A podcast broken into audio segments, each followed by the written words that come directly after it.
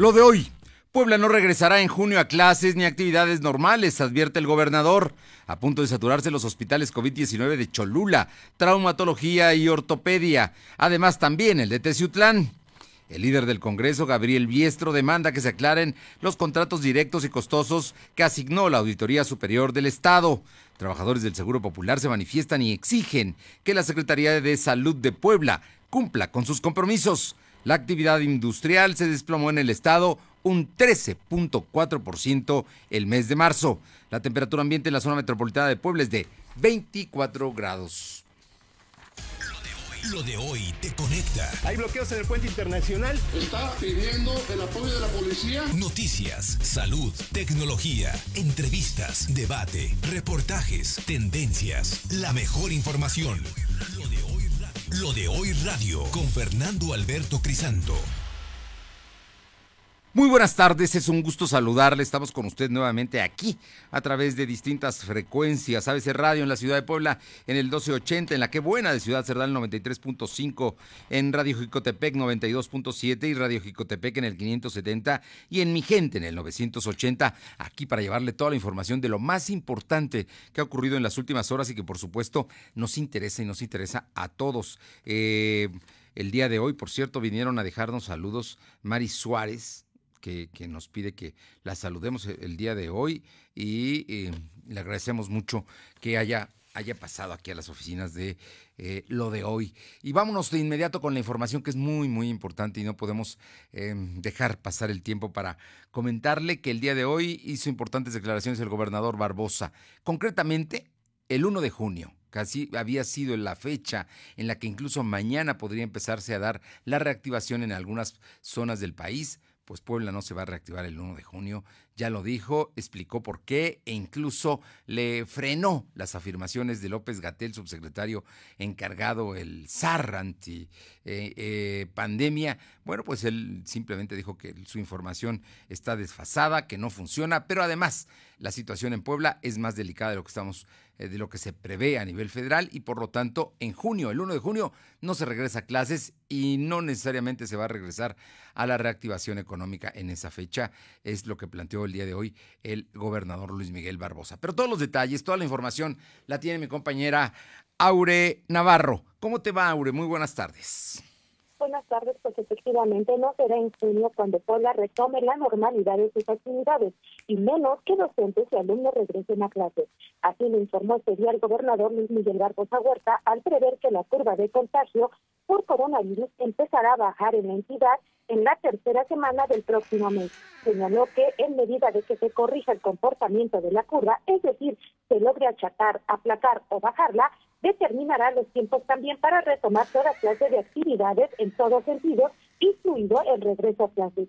Ejemplificó que es 12 de mayo y la curva de contagio de COVID-19 apenas está de subida, escenario que obliga a seguir en el confinamiento después de la fecha estimada por la Federación al 31 de mayo. Reconoció que la decisión para el regreso a clases es responsabilidad de la federal, pero el Estado tiene la la necesidad y tiene el compromiso de informar sobre el comportamiento del contagio en la entidad a fin de que se determine por medio de la federación si se respetan las fechas anunciadas o se amplían las clases en línea. El gobernador reiteró también que el comportamiento de la curva bajará siempre y cuando los poblanos respeten el confinamiento y no sigan actuando de forma irresponsable como ha pasado.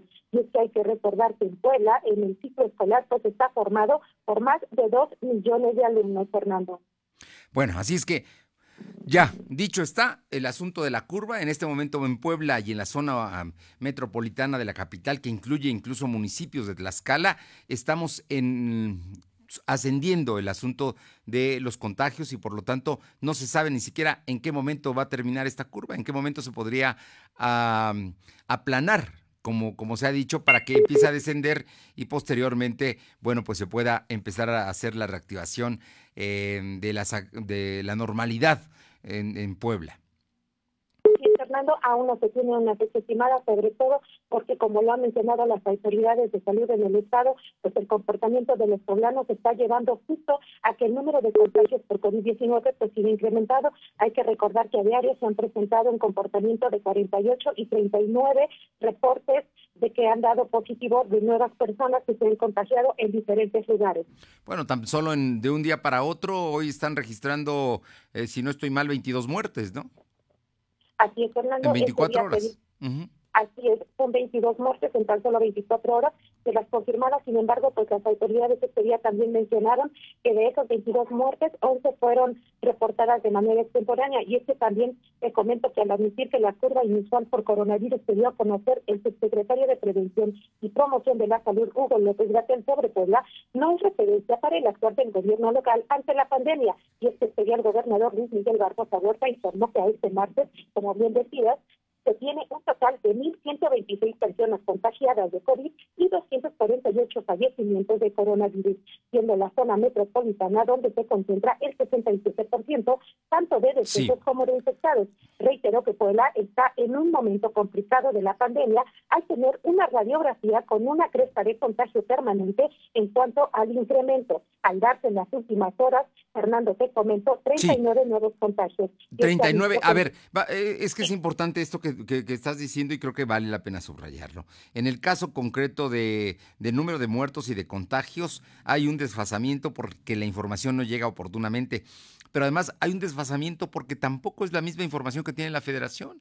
Ellos tienen muchos menos casos y mucho menos fallecimientos que los registrados por la Secretaría de Salud Estatal. Ese es, ese es un tema que yo creo que pues habla de la situación, además de la letalidad que hay en Puebla. Si decimos que hay, según entiendo, 1.126 contagios en este momento positivos y hay un índice de fallecimientos de 248, estás hablando de más de un 20%, está por arriba de la media nacional, muy por arriba, ¿no?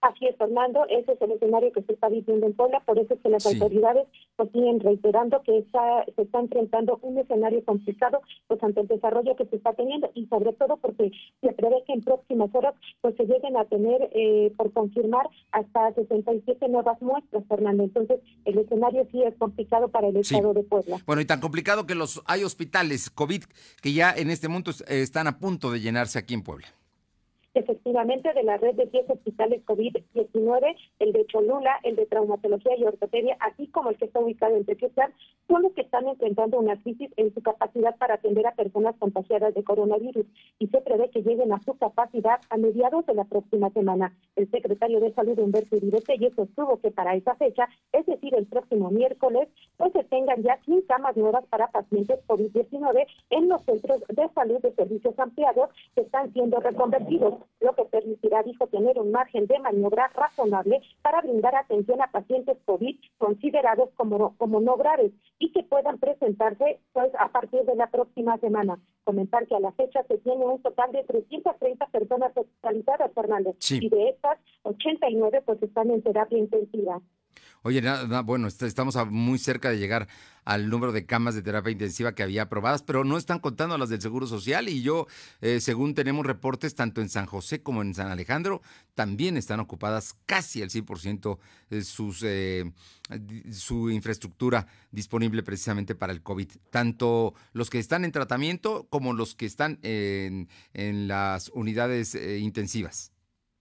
Así es, Fernando, también es importante pues recordarle al auditorio que el gobierno del estado está previendo precisamente la reconversión de más lugares, como es el caso de 10 esas, que como hemos dado a conocer, pues están ubicados en Tlaxcalancingo, en Cholula, en Santoro, en San Francisco de en esta parte de la zona metropolitana, donde justamente es donde se está presentando el mayor número de contagios y por ende el mayor número de decesos ante el coronavirus.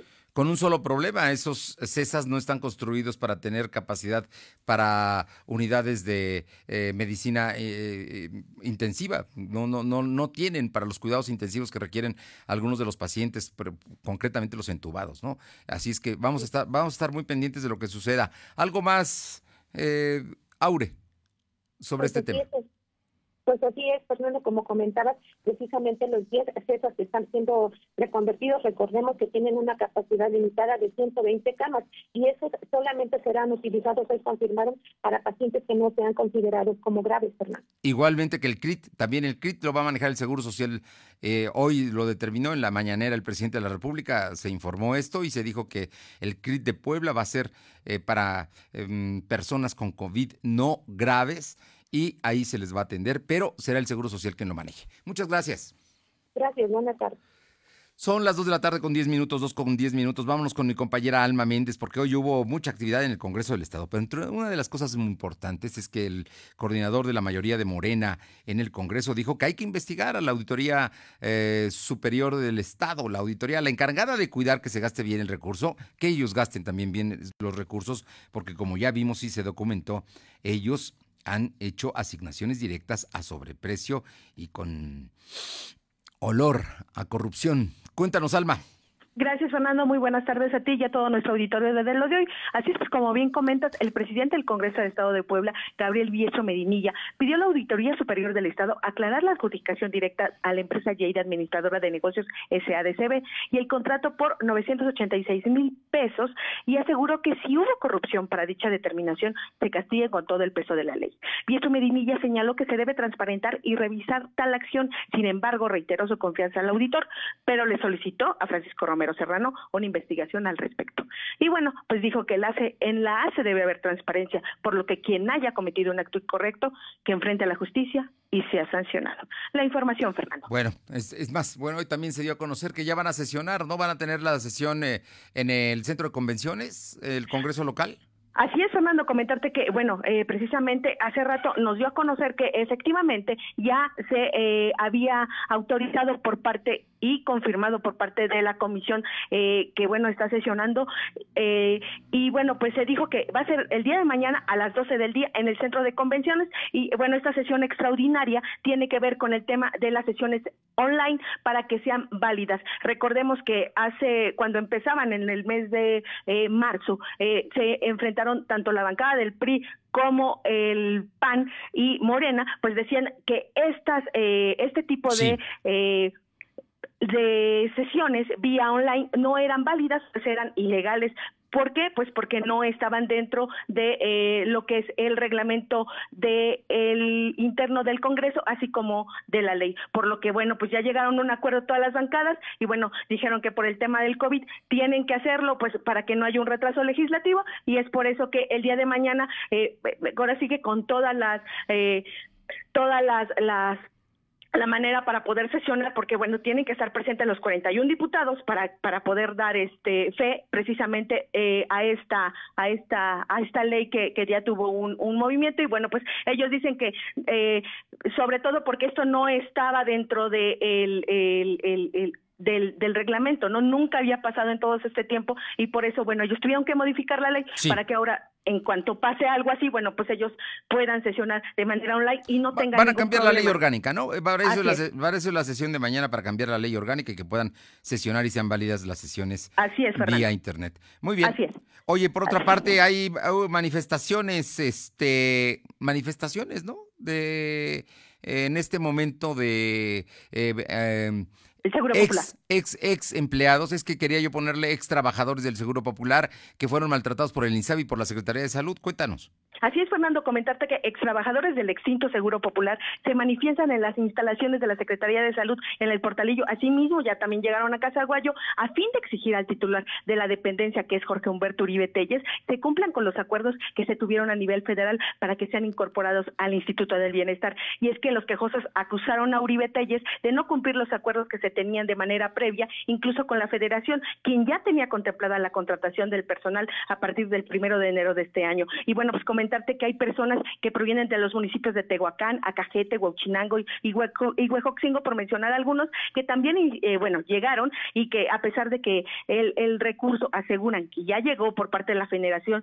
para su contratación, eh, pues siguen postergando la situación. Y bueno, Raúl Rojano, que fue uno de los quejosos, eh, dijo que el personal despedido hay médicos, orientadores, asistentes, capturistas y personal administrativo a quienes empezaron a despedir por teléfono durante los últimos días de diciembre y los primeros de este mes.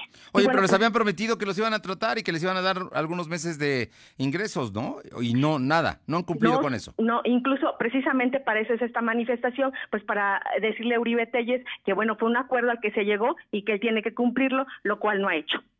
Bien, Estamos pendientes. Muchas gracias. Seguimos al pendiente, Fernando. Son las 2 de la tarde con 15 minutos y vamos rápido con Nayeli Guadarrama, quien nos comenta que, bueno, la actividad industrial en Puebla se cayó, se cayó un 13.4%, pero además el Seguro Social acaba de dar a conocer que más de medio de millón de empleos se perdieron durante el mes de abril. Cuéntanos, Nayeli.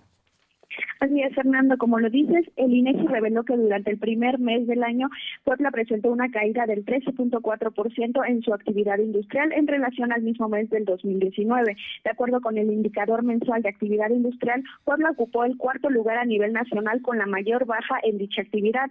Solo fue superado por Baja California, Quintana Roo y Oaxaca. Cabe destacar que las industrias más importantes en Puebla son la automotriz, de autopartes, metalmecánica, química, plásticos, textil y confección. Además, reveló que al cierre de marzo de este 2020, la actividad industrial a nivel nacional registró una reducción del 4.9% en comparación con el mismo periodo del año anterior, Fernando. Bueno, pues se, cayó la economía, por, la de Puebla por arriba de la media nacional en términos industriales y la situación del más de medio millón de empleos que se perdió en toda la República. Revela el Seguro Social el día de hoy. Muchas gracias, Nayeli. Gracias, Fernando. Buenas tardes. Son las 2 de la tarde con 16 minutos, 2 con 16. Lo de hoy es estar bien informado. No te desconectes. En breve regresamos. Regresamos. Lluvia calor o el clima que sea. Con Top no pasa nada. Te la ponemos fácil. Impermeabilizante Top con 20% de descuento y meses sin intereses. Y conoce el nuevo Top fibratado secado rápido. Pídelo a domicilio en Comex. Vigencia el 12 de julio de 2020. Consulta bases en comex.com.mx. Los incendios forestales acaban con la vegetación y contaminan el aire. Además, provocan la muerte de muchas especies animales y la migración de otras. Si ves un incendio forestal, repórtalo al 911 o al 846-23-6346. Prevenirlo es más fácil que combatirlo. Sistema Nacional de Protección Civil. Gobierno de México. Suscríbete a nuestro canal de YouTube. Búscanos como Todos estamos orgullosos, reconocemos y agradecemos el papel desempeñado por médicos y enfermeras en la emergencia sanitaria. Por ello, el Senado de la República condena enérgicamente cualquier agresión a los integrantes del sector salud. Que día a día luchan por salvar vidas, incluso arriesgando la propia. Garanticemos su seguridad. Senado de la República. Cercanía y resultados. Lo de hoy radio, con Fernando Alberto Crisanto. La información y tendencias que debes conocer. De lunes a viernes, de 2 a 3 de la tarde, por esta frecuencia. O por internet, www.lodehoy.com.mx. Lluvia, granizo, calor sin importar la lluvia, el calor o el clima que sea. Pase lo que pase, con la protección Top no pasa nada. Protege más fácil. Conoce el nuevo impermeabilizante Top Fibratado Secado Rápido. Resiste y dura más. Aprovecha 20% de descuento y meses sin intereses por lanzamiento. Pídelos en Comex y te los llevamos a tu casa. Vigencia el 12 de julio de 2020. Consulta bases en comex.com.mx. La gente se tiene aquí en transporte público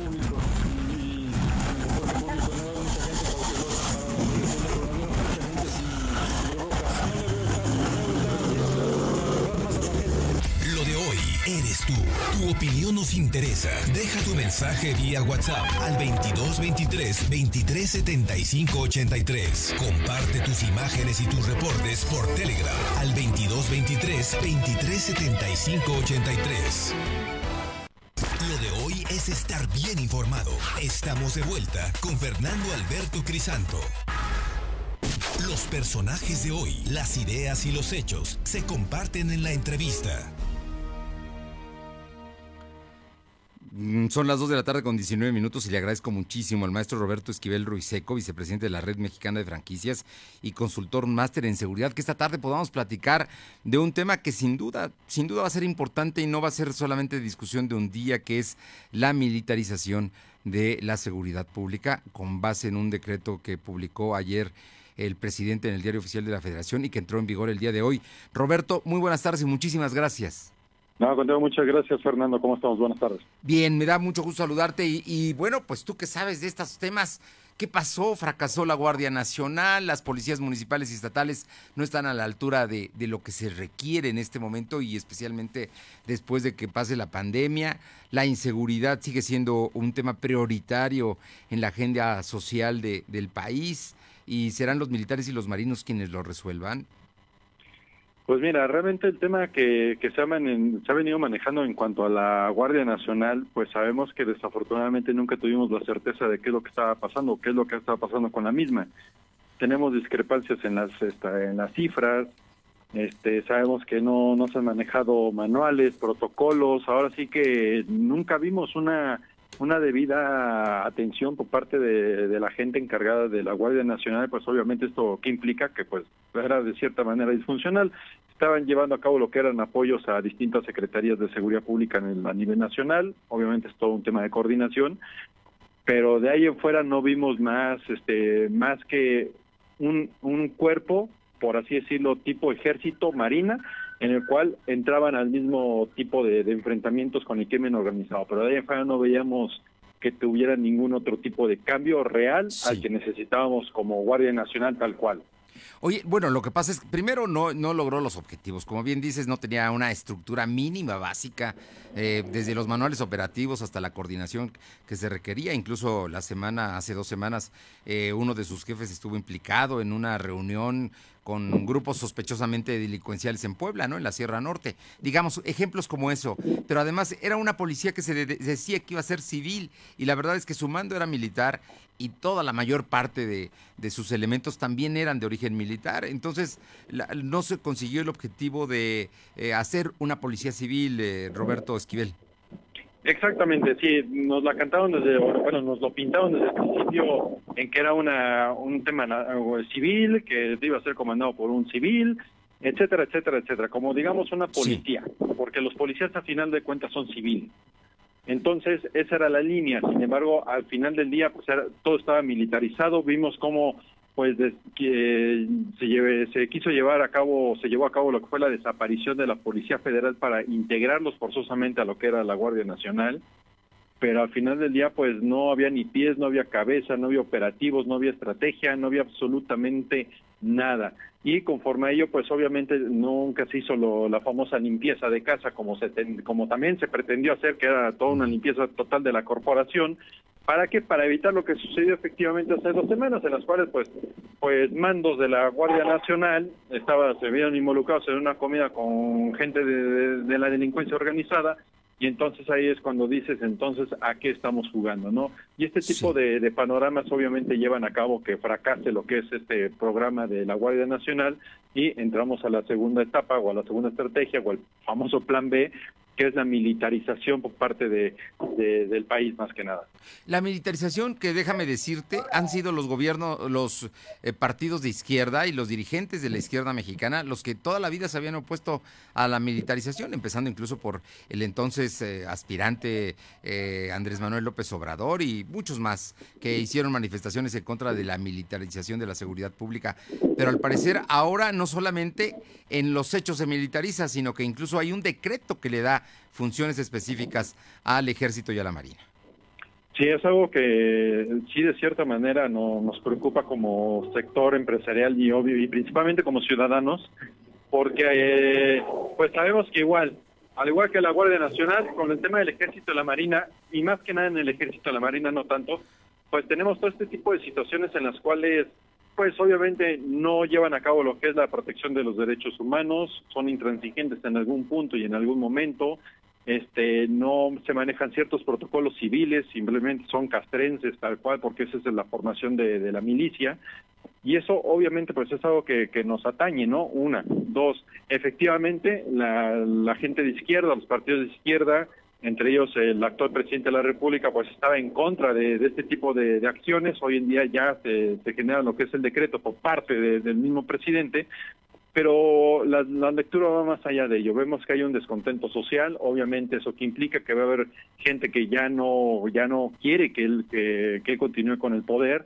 va a haber gente que obviamente se va a manifestar. Sabemos que ante la militarización, pues se puede evitar que que se generen lo que es este tipo de manifestaciones por ya un, un lineamiento tal cual del ejército y pues es algo que sí nos llega a preocupar bastante, ¿no? El, el actuar de la del ejército contra la ciudadanía, ¿no? Eh, eh, porque al final del día, lo mismo que la Guardia Nacional, no conocemos protocolos, no conocemos estrategias, no hay manuales, no hay este, limitantes, ahorita ya tienen como la fuerza pública de, de la policía, ya pueden este, meterse a operativos, este, ya pueden hacer la parte de investigación. Pueden hacer detenciones.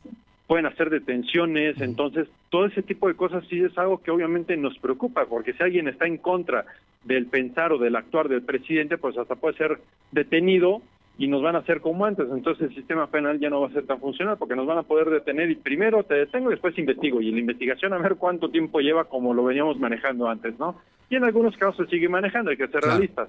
Entonces, eso sí es algo que la verdad nos preocupa bastante y es algo que, que estamos analizando a ver qué, qué, podemos encontrar a favor de, la ciudadanía, ¿no? Oye, en, en todo esto, eh, ¿Consideras que van a ir en contra del crimen organizado? ¿Que la, salida a las calles de marinos y militares es para combatir frontal y abiertamente y ya no darle más abrazos al crimen organizado?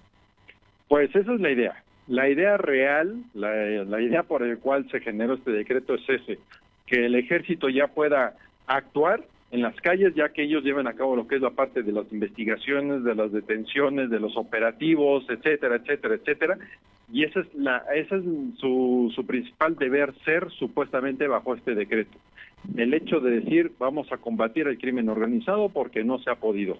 Pero también hay que ser este hay que recordar lo que sucedió hace no muchos meses, ¿no? En el cual lo que pasó allá en Culiacán, en Sinaloa, en el cual, bueno, pues al final del día el hijo del Chapo fue suelto por el mismo gobierno, entonces ahí cuando dices, entonces, ¿a qué realmente vamos a jugar, no? O sea, si entra la milicia, sabemos que la milicia trae una línea y bajo esa línea es de o te detienes o te agarro a balazos prácticamente en un retén, por poner un ejemplo, ¿no? ¿Por qué? Porque tienen ese poder y de pronto que vamos a, si vamos a empezar a entrar con esos dimes y diretes y este juego como pasó hace unos meses de que lo vas a detener ya cuando lo tienes detenido, pues dice mi mamá que siempre ya no, entonces es cuando ya no estamos dispuestos a jugar con eso y, es, y son ese tipo de cuestiones que sí nos, nos, nos preocupan más que nada, ¿no? De cuál va a ser el verdadero actuar del ejército ya en las calles. Yo finalmente te pregunto, Fracasa la Guardia Nacional, ya lo acabamos de platicar y lo documentaste Roberto Esquivel Ruiseco, vicepresidente de la Red Mexicana de Franquicias y consultor máster en seguridad. Yo, Roberto, te pregunto, ¿también se fracasó en las policías estatales y municipales? Porque de alguna manera van a venir a hacer funciones que le corresponden a los municipios y a los estados. Bueno, de cierta manera hay ciertos delitos que hay que, hay que hay que diferenciarlo. Hay delitos que son fuera, que les corresponden directamente al tema federal, fueros federales, o el federal tal cual, este, otros que son estatales, hay otros que son municipales, y sin embargo siempre el eslabón débil ha sido la policía municipal, en la cual han sido muy frecuentemente este, infiltradas por el crimen, en el cual hasta no sabemos cómo le hacen, o bueno, sí sabemos, pero claro. este, entran a las filas, este, acreditan las pruebas de control y confianza mejor ellos que los mismos policías, y ahí están. Entonces, y hemos tenido casos aquí en Puebla, por ejemplo, Ciudad Cerdán, Tehuacán, este, este, San, Martín Texmelucan, etcétera, etcétera, etcétera. Amosog, otro de ellos. Entonces sabemos que son muy débiles las, las policías municipales en todo el país porque son fáciles de persuadir por el tema salarial y todo. O amenazar o lo que tú quieras, pero al final de cuentas están ellos bien involucrados de alguna manera por omisión o por lo que tú quieras o por complicidad, pero con el crimen. Y ahora resulta que entonces, pero el ejército va a salir a las calles y al salir a las calles yo creo que ahí, el, además hay que decirlo, el ejército y la marina se preparan precisamente para la guerra, no se preparan para dar abrazos, ¿eh? Sí, ellos no se preparan para, vamos a negociar, vamos a platicar, desde, a ver, o te cuadras o te cuadras prácticamente, y si no te vas a cuadrar, pues a lo que vamos, al final de cuentas, como tú bien lo mencionas, su, su formación es para la guerra. Su formación es castrense, su, su formación es para, para vamos a platicar y vamos a negociar. Es de, a ver, hay un retén. En, en esos retenes y allá hay casos y hechos documentados a nivel nacional en el cual, si no se detiene un vehículo, ¿qué es lo que sucede? Tienen toda la autoridad de abrir fuego, porque te detienes o te detienes, y así funciona. Así funciona con Sí. ellos. A diferencia que las policías, ¿qué es lo que hacen? Llevan a cabo lo que es una persecución, etcétera, y demás, ¿no? Entonces, ya es distinta la formación. Entonces, se supone que ellos entran para combatir el crimen organizado, porque esa es su línea. Ese Sí. es su lineamiento. Nada más cosa de ver si realmente van a poder, o sea, les van a permitir que lleven a cabo esa función o no se los van a permitir y entonces solamente van a estar en la calle para algún otro fin que ya en su momento lo, lo podríamos ver. Igual Claro. ya ahorita nada más nos aventamos ahora sí que No, no, bueno. castillos en el aire. En este momento simplemente hay que estar atentos a lo que suceda, pero por lo pronto yo no he escuchado voces a favor de, de esta decisión que acaba de tomar la presidencia de la República y vamos a ver, finalmente faltan muchas explicaciones que dar, ¿no? Y algunas de estas que tú acabas de comentar, Roberto. Sí, por supuesto, estaremos ahí a la espera de ver que si es que en algún momento nos dan alguna explicación y si no, bueno, pues eh, estaremos viendo la actuar más que nada por parte del ejército en las calles. Por lo pronto te pregunto a ti, en el caso de la seguridad de las empresas en Puebla, ¿cómo va? Pues mira, ahorita las empresas en su mayoría, lo que es el sector restaurantero, algunos de servicios están cerrados, entonces no han sido víctimas de la delincuencia. Este, otras que siguen operando, pues su incidencia delictiva va a la baja. Eso Sí. es una realidad. ¿Por qué? Porque ahorita va mucho lo que es el tema transcente, transporte público todavía, porque mucha gente se sigue moviendo en transporte público, ya sean porque o no les importa lo de la sana distancia y guardar este cuarentena, Sí. otros porque tienen que continuar llevando a cabo sus funciones, puesto que no, no pueden parar. Y lo que es también robo a casa habitación eh, es un tema que este ah, de momento sube, una semana sube, otra semana baja, es fluctuante y es por lo mismo, por el hecho de que si está la gente en la casa, pues obviamente no solamente te llevas lo que puedan tener, sino hasta en el domicilio, sino hasta pertenencias como el dinero, celulares, etcétera, ¿no? Entonces es un tema aventurado que se va moviendo ahorita hoy en día. Bueno, pues vamos a estar muy atentos. Por cierto, que el día hace un par de horas asaltaron una farmacia del ahorro allá en el, la 16 de septiembre y el Boulevard, a la altura de lo que es el, el Boulevard Valsequillo o Carlos Sí. Camacho Espíritu, ¿no? Entonces, pues ahí están. Son, son los fenómenos que se están dando en este momento. Sí, ahorita lo que sí hay que tener mucho mucha precaución y eso Sí. sí, hay que mencionar son las, estas tiendas de conveniencia. Sí. Este, ahora sí que, perdón por los comerciales. No, no, no, está eh, Electra, FAMSA, Coppel, todas esas están siendo asaltadas constantemente, Sam's Club, etcétera. Este, tiendas como Oxxo, 7-Eleven, son las que regularmente porque siguen abiertas, siguen operando, este, y es obviamente es mercancía rápida de, de mover, ¿no? Que son Sí. celulares, que son tablets, ese tipo de cuestiones. Entonces son ahorita las que están buscando principalmente, y en el caso de las otras, pues viene siendo lo que es el alcohol, el cigarro y el dinero más que nada. Roberto Esquivel Ruiz Seco, vicepresidente de la Red Mexicana de Franquicias y consultor máster en seguridad. Como siempre, un gusto saludarte y muchísimas gracias por esta gusto plática. mío, muchas gracias, buen día. Muy buenas tardes. Son las 2 de la tarde con 33. Lo de hoy es estar bien informado. No te desconectes. En breve regresamos. Regresamos. En México y el mundo enfrentamos un reto sin precedente. El COVID-19 es muy contagioso y se extiende por todo el país. La única manera de contenerlo es que todos nos quedemos en casa. Si lo hacemos, todos nos protegeremos de la enfermedad. Debemos ser responsables. Salir solo si es estrictamente necesario, tomando las medidas de sana distancia. El virus no discrimina edad ni condición social. Seamos solidarios y juntos saldremos adelante. Quédate en casa. Gobierno de México. Lo de hoy radio con Fernando Alberto Crisanto. La información y tendencias que debes conocer. De lunes a viernes, de 2 a 3 de la tarde, por esta frecuencia o por internet www.lodehoy.com.mx. Ante cualquier clima, con Top de Comex no pasa nada. 20% de descuento en impermeabilizantes. Pídelo a domicilio. Comex. Vigencia el 12 de julio. Consulta bases en tienda. Búscanos en Instagram, Facebook y Twitter como arroba LDH Noticias. Somos un gran país que siempre ha salido adelante. México tiene una historia de retos que hemos superado juntos, luchas en las que siempre hemos estado unidos. También esta batalla la vamos a ganar y cuando regresen los abrazos vamos a trabajar juntos. Como siempre, contigo elevaremos la voz para recuperar tu empleo, mejorar el sector salud y detener la delincuencia, porque nuestras causas son las de las familias de México. Nos pondremos de pie y lo haremos juntos. PRD, la verdadera izquierda de México. Esto es y ojalá ya se quedara ya para siempre, porque si es un caos aquí en la ciudad, de que hay mucha gente que sale de, por decir, de su casa en la esquina, que va dos, tres cuadras a la luna, va su coche, y eso no está bien, por la contaminación también. Para mí si de ahí no circula, está bien. Eres tú. Tu opinión nos interesa. Deja tu mensaje vía WhatsApp al 2223 2375 83. Comparte tus imágenes y tus reportes por Telegram al 2223 2375 83. Lo de hoy es estar bien informado. Estamos de vuelta con Fernando Alberto Crisanto. Regresamos, regresamos y en este momento vamos a contribuyendo a tu economía. Lo de hoy Noticias y el Chalán de la Central te regalan una despensa, sí, una despensa.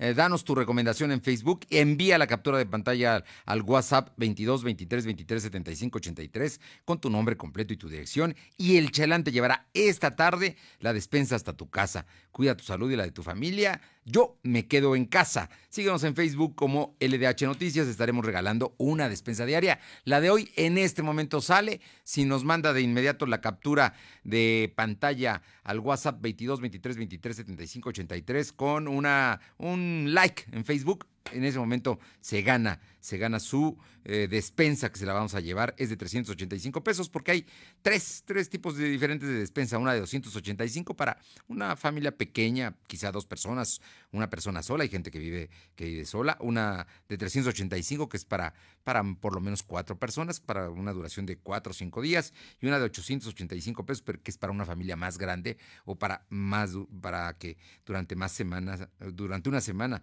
se pueda consumir Trae vegetales, legumbres, eh, fruta eh, y por supuesto carne, pollo, eh, en ocasiones pescado. Ayer la de ayer traía chicharrón, ¿verdad? Me, di cuenta, ¿no? Este que traía la despensa. Chicharrón y arrachera.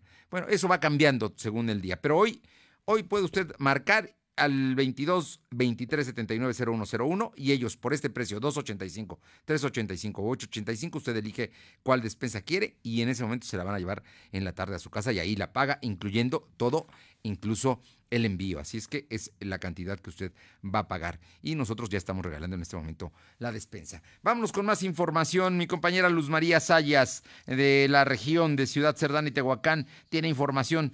Luzma, ¿cómo estás? Muy buenas tardes. Hola, ¿qué tal Fernando? Muy buenas tardes para ti y los radioescuchas de lo de hoy. Vaya que está movida la región y iniciamos con que la madrugada de este martes se presenta una carambola de cuatro unidades de carga pesada sobre la carretera federal Puebla-Perote entre el entronque de San Nicolás y San Salvador el Seco, dejando un saldo de dos masculinos originarios de la localidad de Emilio Portesil, entre ellos una persona prensada. Al lugar llegó ambulancia y elementos de protección civil del municipio de San Salvador el Seco, Policía Federal, en donde los lesionados son trasladados al hospital para su pronta atención. Esto por la gravedad en lo, en lo que ellos se encontraban. Y por otro lado, bueno, pues en Guiscolotla Fatal accidente en este municipio la mañana de este martes. Un cable se encontraba atravesado y amarrado de un zaguán de la central de abasto, en específico del área de jitomates, en donde un conductor de vehículo pesado no se percata, se atora con dicho cable, se jala y esto hace que caiga un pesado zaguán cayendo este encima a dos elementos de seguridad privada.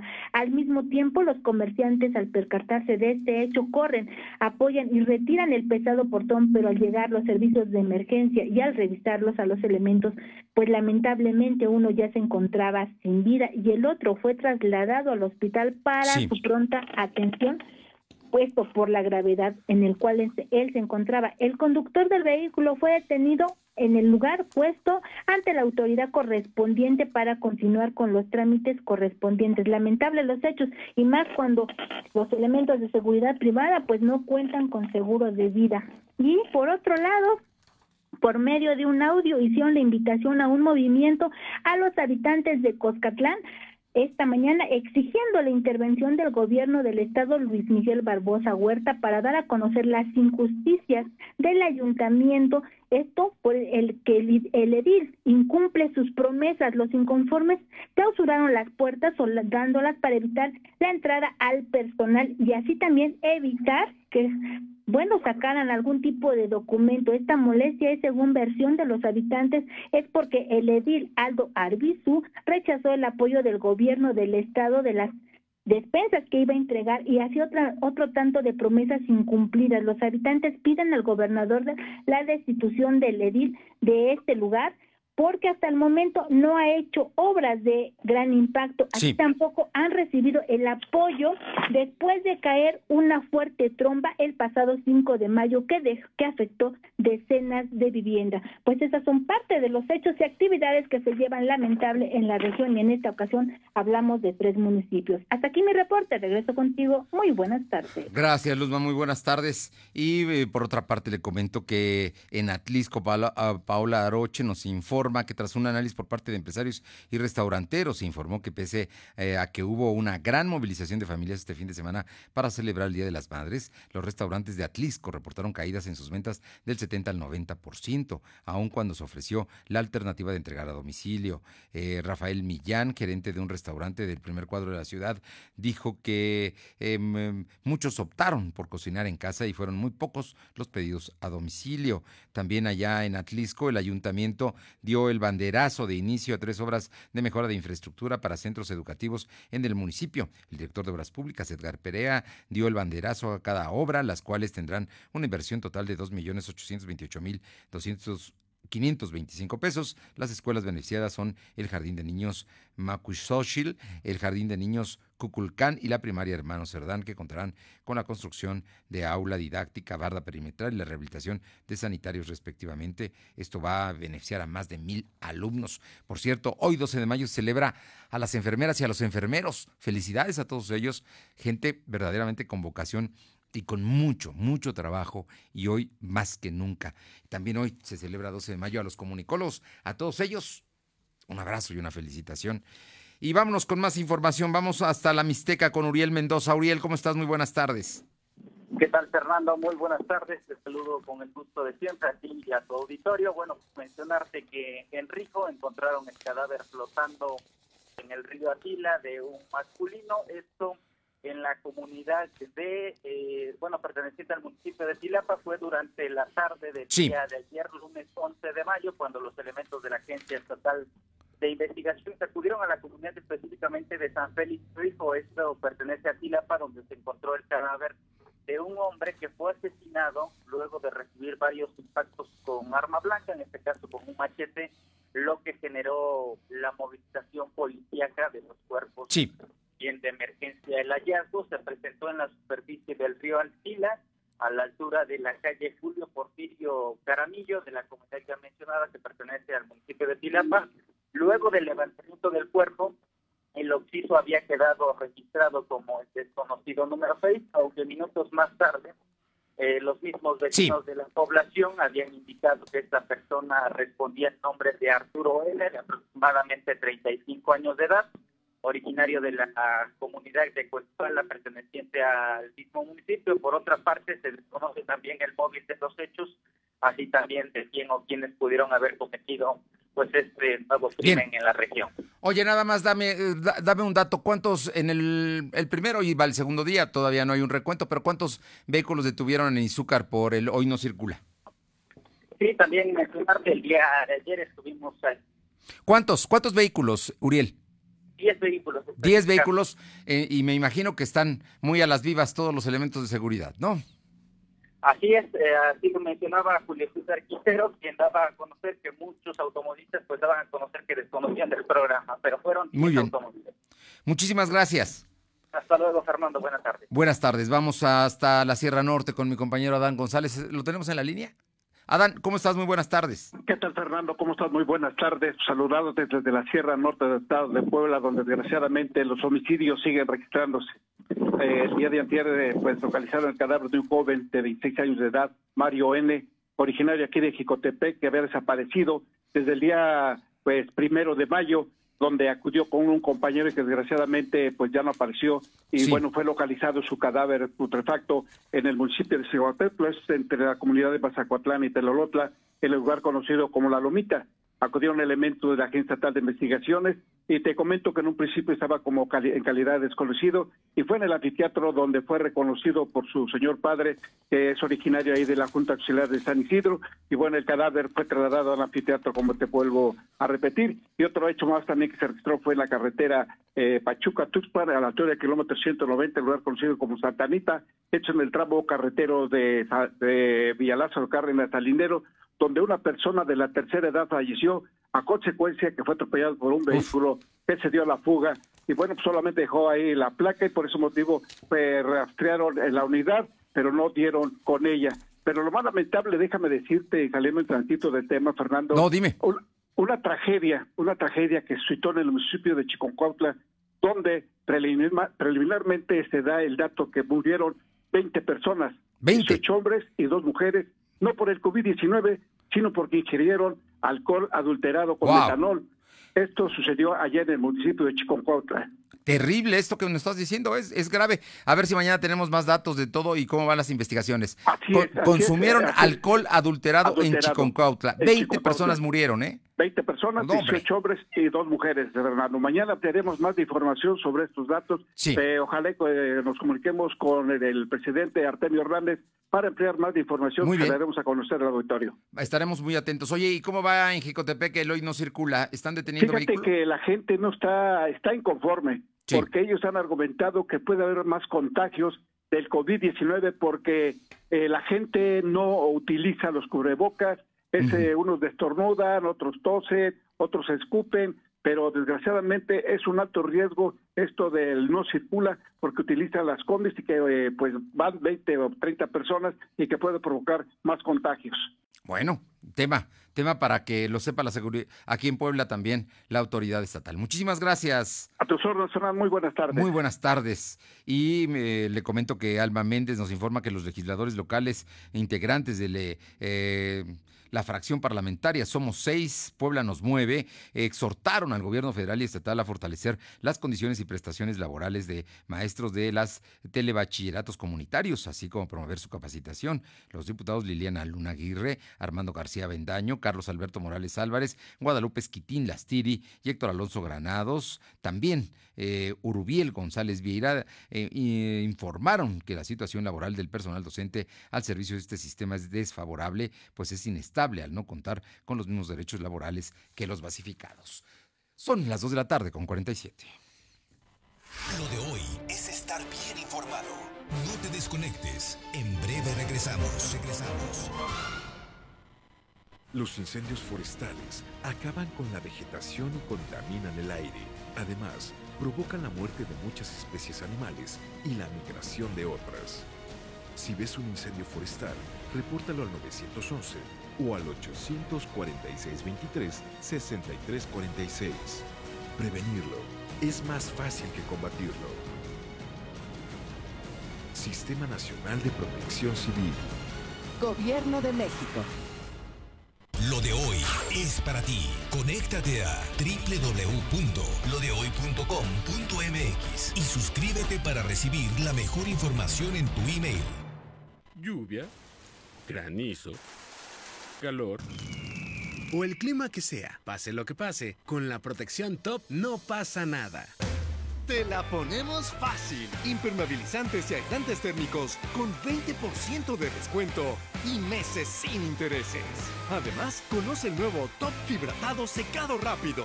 Pídelos en Comex y te los llevamos a tu casa. Vigencia el 12 de julio de 2020. Consulta bases en comex.com.mx. Todos estamos orgullosos, reconocemos y agradecemos el papel desempeñado por médicos y enfermeras en la emergencia sanitaria. Por ello, el Senado de la República condena enérgicamente cualquier agresión a los integrantes del sector salud. Que día a día luchan por salvar vidas, incluso arriesgando la propia. Garanticemos su seguridad. Senado de la República. Cercanía y resultados. Lluvia, granizo, calor o el clima que sea. Pase lo que pase, con Top no pasa nada. Protege más fácil. Nuevo impermeabilizante Top Fibratado secado rápido. Resiste y dura más. 20% de descuento y meses sin intereses. Pídelo a domicilio en Comex. Vigencia el 12 de julio de 2020. Consulta bases en comex.com.mx. La verdad, eh, yo pienso que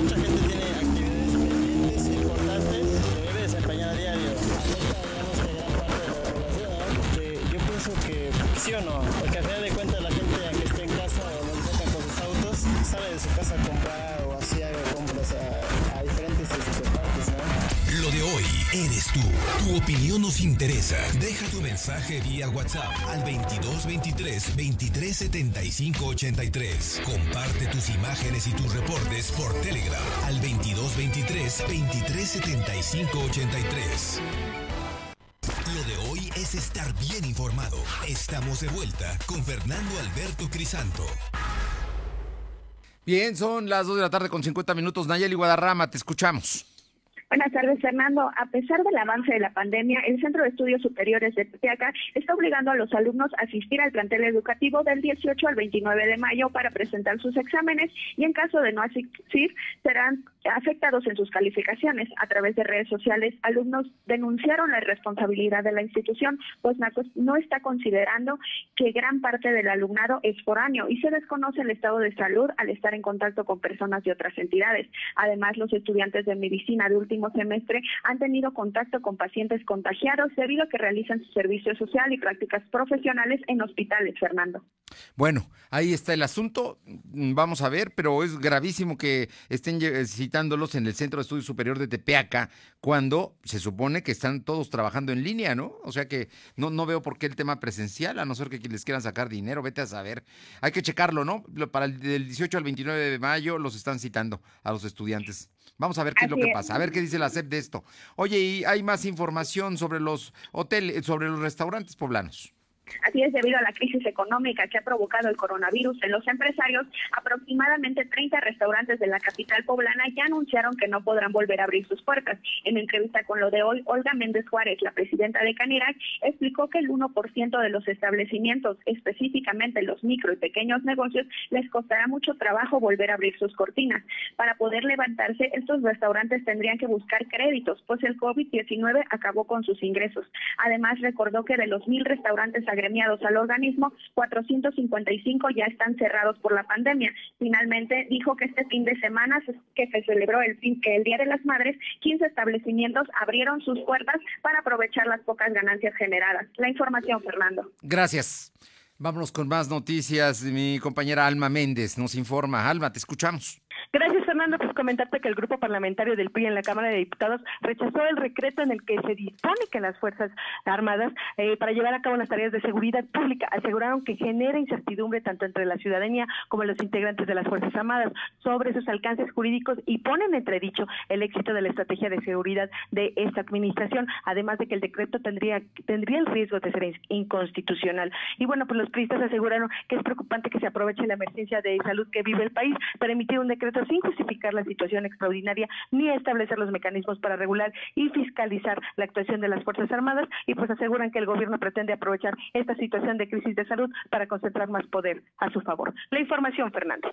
Bien, algo, algo más. Sí, eh, comentarte que, bueno, el diputado federal Fernando Manzanilla informó que presentó un punto de acuerdo donde exhortó al Banco de México a que considere disminuir la tasa de la comisión impuesta por las instituciones financieras a las remesas durante los meses que dure la emergencia sanitaria del coronavirus y la etapa de reactivación económica. Pidió que se regulen y vigilen las comisiones impuestas a las remesas, las cuales representan una de las principales fuentes de divisas para el país. La información, Fernando. Bueno, y, por otra parte, la senadora Nancy de la Sierra, eso lo comentó yo, eh, el solicitó el día de hoy al Congreso y es poblana que eh, se considere esencial a la industria automotriz para que pronto reinicie actividades también. Muchísimas gracias.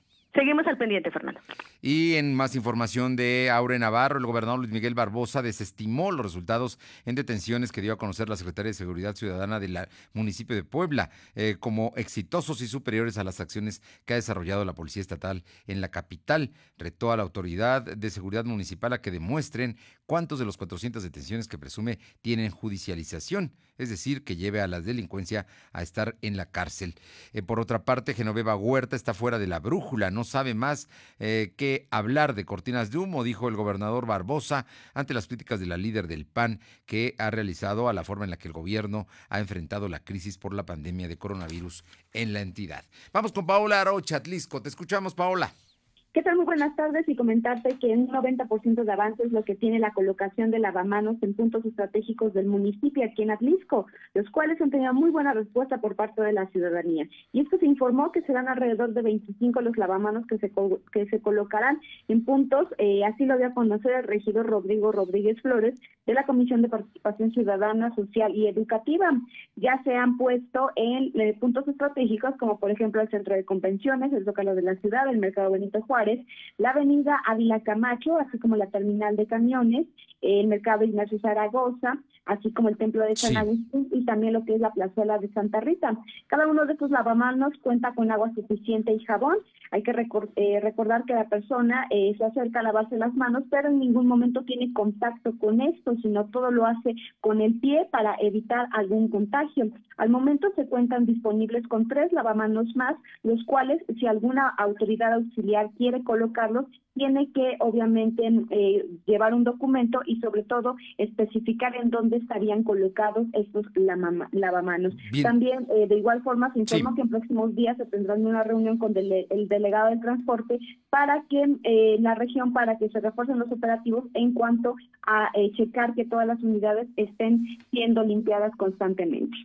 Muy bien. Oye, por cierto, ¿cómo está funcionando en Atlisco el hoy no circula?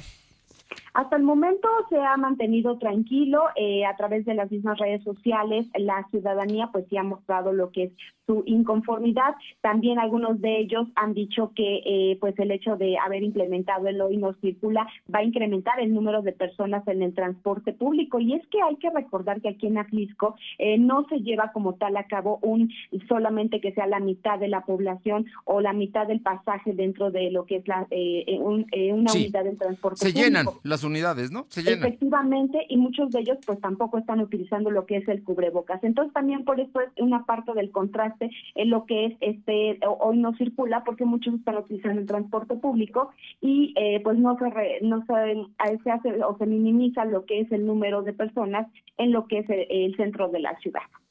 O sea que ahí también la Secretaría de Movilidad y Transporte tiene que cuidar que no, que cumplan el transporte público con no llevar más de la mitad de su cupo, pero no lo están cumpliendo. Gracias, Paola.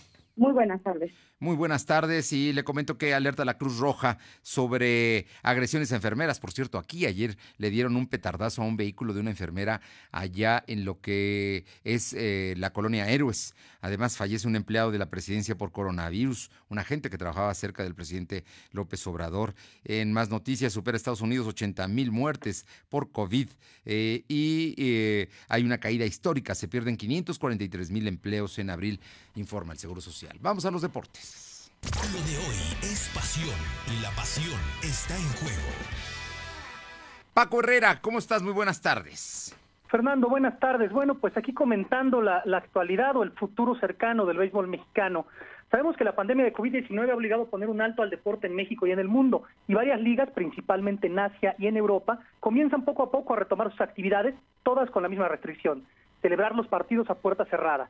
Esta situación pinta un oscuro panorama para el béisbol en México, ya que la Liga Mexicana recibe hasta el 70% de sus ingresos de la taquilla, por lo que el presidente de la LMB, Horacio de la Vega, señaló que es inviable para ellos jugar una campaña puerta cerrada, ya que serían más las pérdidas económicas que las ganancias al renunciar a los cerca de 5 millones de aficionados anuales.